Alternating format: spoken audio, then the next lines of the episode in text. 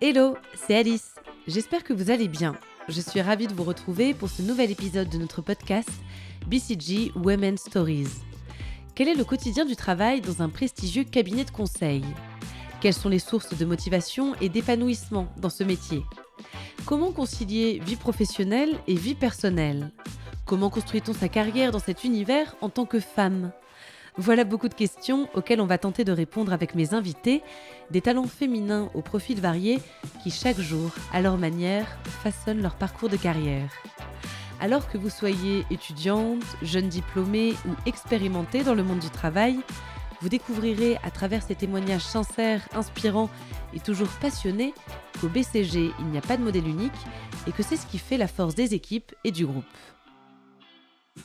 Pour ce nouvel épisode, je reçois une alumna. Elle s'appelle Juliette. Elle a passé les premières années de sa carrière au BCG où elle a évolué jusqu'au rôle de chef de projet senior. Il y a presque deux ans, elle a quitté le BCG pour une nouvelle aventure chez Doctolib. On revient ensemble sur les moments marquants de son parcours. Bonjour Juliette. Bonjour Alice. Alors je suis ravie de faire ta connaissance et de t'accueillir aujourd'hui dans le studio. Pour t'introduire rapidement, tu es aujourd'hui People Strategy Director chez Doctolib, après avoir passé une dizaine d'années au BCG. On va bien sûr prendre le temps de revenir sur ton parcours. Mais pour commencer, j'aimerais qu'on remonte un peu le temps. On est à la fin de tes années lycée. Est-ce que tu peux nous raconter ce que tu choisis de faire comme étude à ce moment-là et pourquoi? Donc à la fin de mes années lycée, donc d'une terminale S, j'ai choisi de rentrer en classe préparatoire scientifique de manière, euh, on va dire, assez euh, guidée euh, par euh, le fait que j'aimais bien les maths, la physique, enfin les matières euh, scientifiques traditionnelles et que le parcours me guidait assez naturellement vers, ça à ce moment-là. J'ai fait deux ans de prépa et je suis rentrée ensuite en école d'ingénieur à l'école polytechnique où j'ai passé du coup quatre ans et terminé par une année en master à Stanford en Californie. D'accord, donc des études assez brillantes. Qu'est-ce qui t'a marqué pendant ces années étudiantes? Qu'est-ce que tu gardes de ces expériences? Alors moi, je, garde plusieurs choses. Je pense que la première qui m'a beaucoup marqué, c'est la diversité des sujets sur lesquels j'ai pu apprendre, à la fois à l'X et à Stanford. Euh, j'ai pu travailler sur euh, des sujets euh, de mécanique, des sujets de mathématiques appliquées. J'ai suivi des cours de philosophie à l'X et à Stanford. Et toute cette diversité, moi, m'a vraiment passionnée. Une autre chose qui m'a beaucoup marqué aussi dans cette double expérience française et anglo-saxonne, c'est la différence d'appréhension des sujets et d'enseignement. Euh, très théorique et poussé côté français, plus pragmatique côté anglo-saxon. Et je trouvais qu'aussi la synthèse des deux était très intéressante. Et sur une note peut-être un peu plus légère, l'autre chose qui m'a marqué et qui continue de m'accompagner beaucoup, c'est les amitiés que j'ai pu nouer euh, à ces moments-là. Donc une fois diplômé, tu entres au BCG. Pourquoi avoir choisi le secteur du conseil et plus particulièrement le BCG Et comment s'est passée ton intégration une fois arrivé Alors, mon premier contact avec le BCG a été un peu euh, une sorte de hasard. J'ai fait un stage au BCG pendant euh, mes années, euh, années d'école, porté par le témoignage des anciens. On avait un stage assez court à faire de juste quelques mois.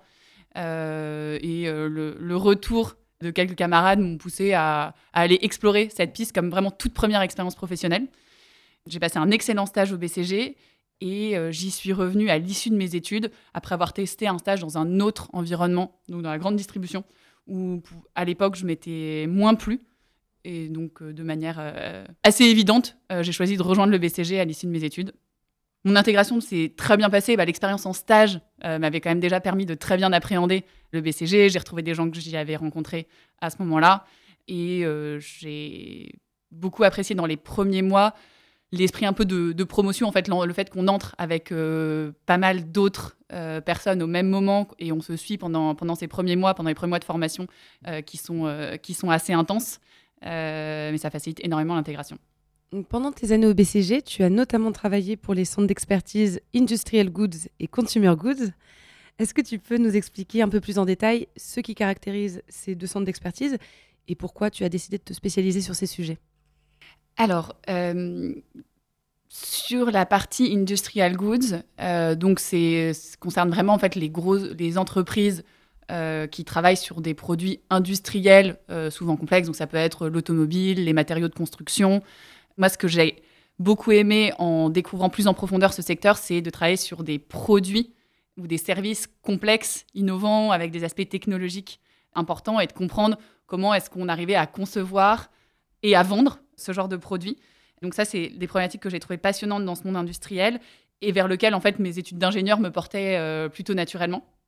Sur la partie consumer goods, donc j'ai été amenée dans mes années euh, de jeune consultante à découvrir euh, ce secteur-là, qui est donc le secteur des biens de grande consommation, cosmétiques, alimentaires, etc.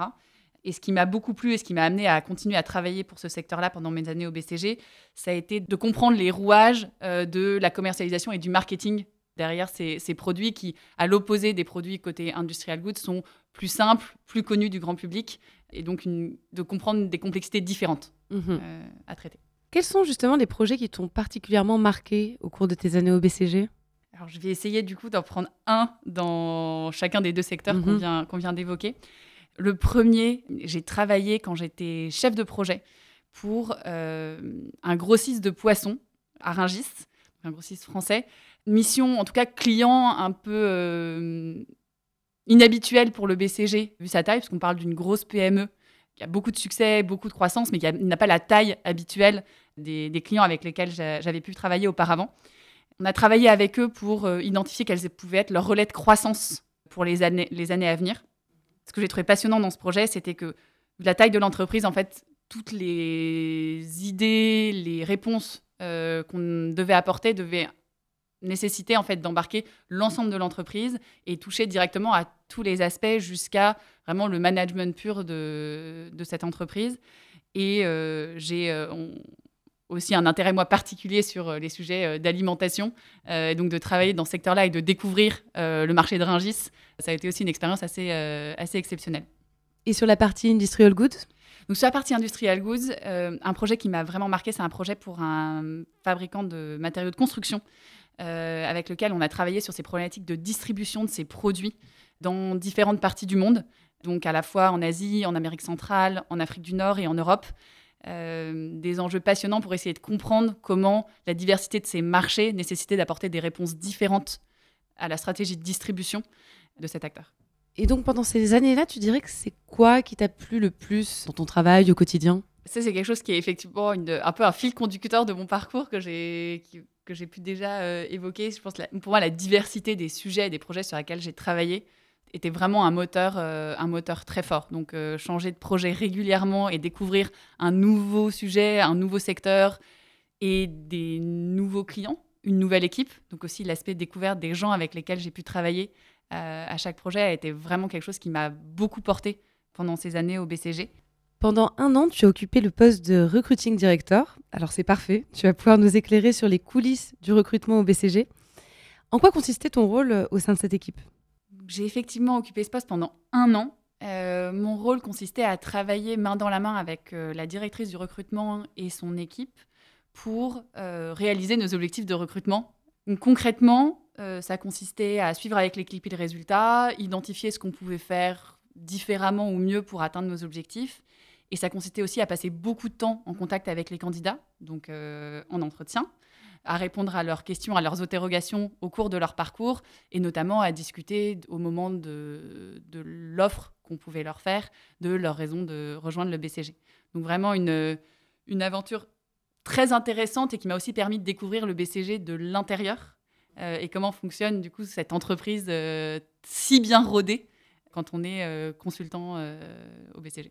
Quels sont dans le processus de recrutement les compétences et les traits de personnalité que vous valorisez le plus? Avec le recul et le, nombre d'entretiens que j'ai pu, euh, pu faire passer, le nombre de personnes que j'ai pu rencontrer, ce que moi j'ai trouvé à chaque fois différenciant, ça a été la capacité des candidats ou des personnes que j'avais en face de moi à me démontrer qu'ils pouvaient avoir ce que j'appellerais du drive, donc euh, un petit anglicisme, mais c'est-à-dire prendre les choses en main.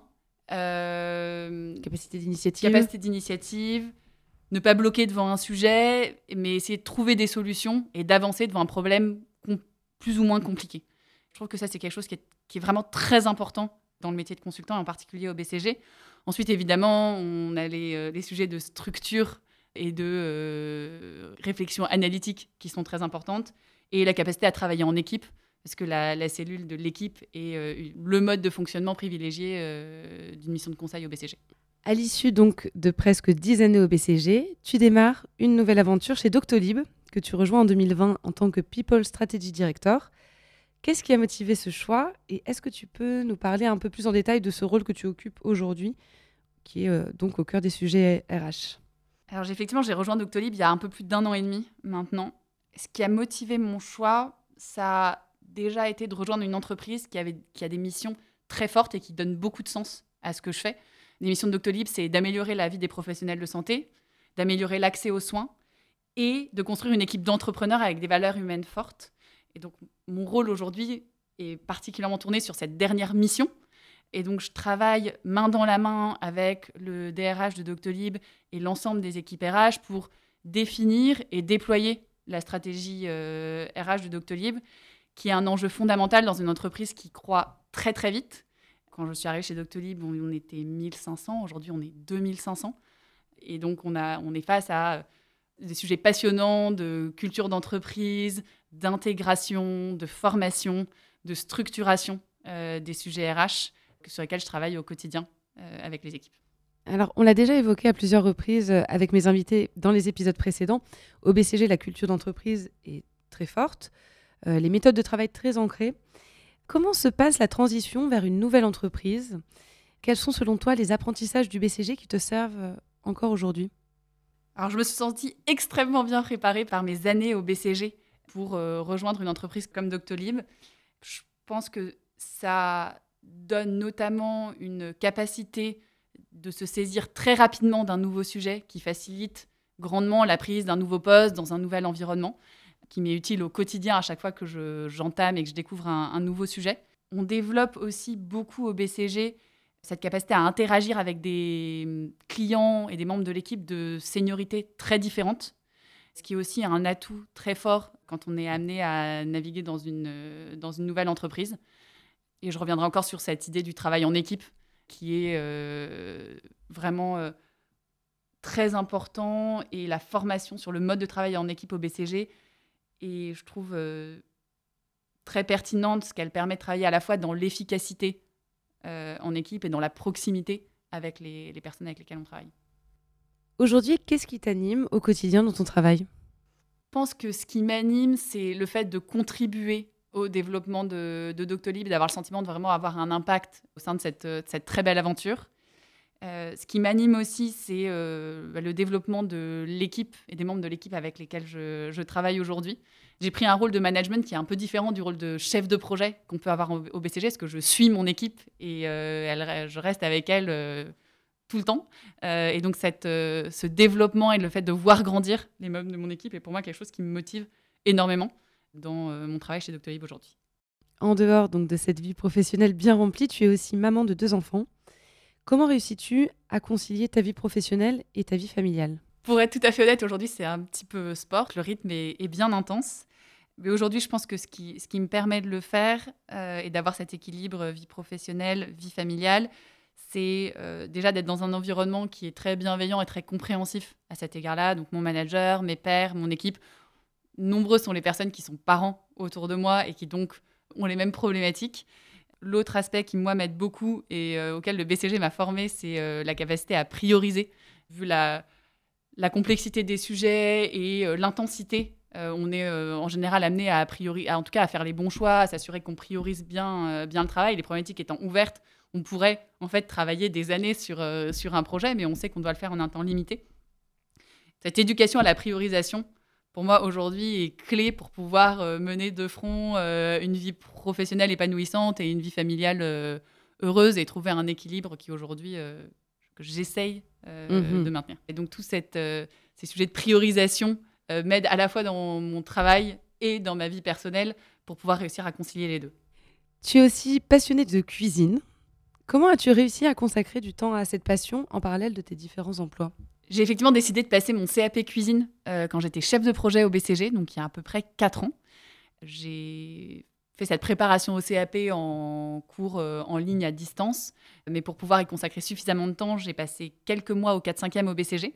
Donc on avait réussi avec euh, le directeur associé avec lequel je travaillais et le client à aménager euh, le projet pour que je puisse être, euh, être au 4-5e et travailler à mes cours de cuisine le vendredi et une partie de, une partie de mon week-end. C'était une année passionnante. J'ai eu mon CAP euh, à la fin de cette année-là.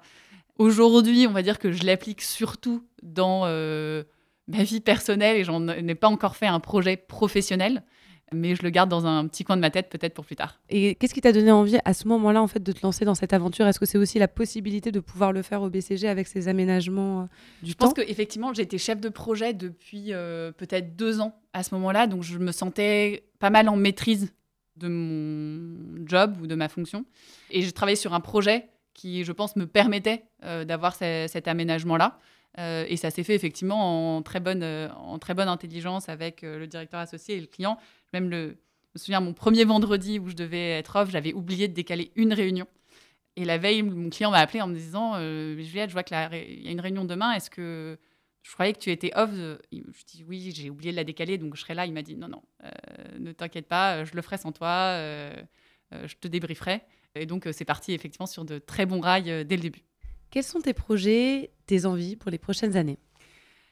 Alors, mes, projets aujourd'hui, j'ai l'impression de commencer tout juste à découvrir Doctolib et euh, être dans mon rôle depuis pas si longtemps que ça. Donc, euh, j'ai envie de continuer à, développer, tout ça.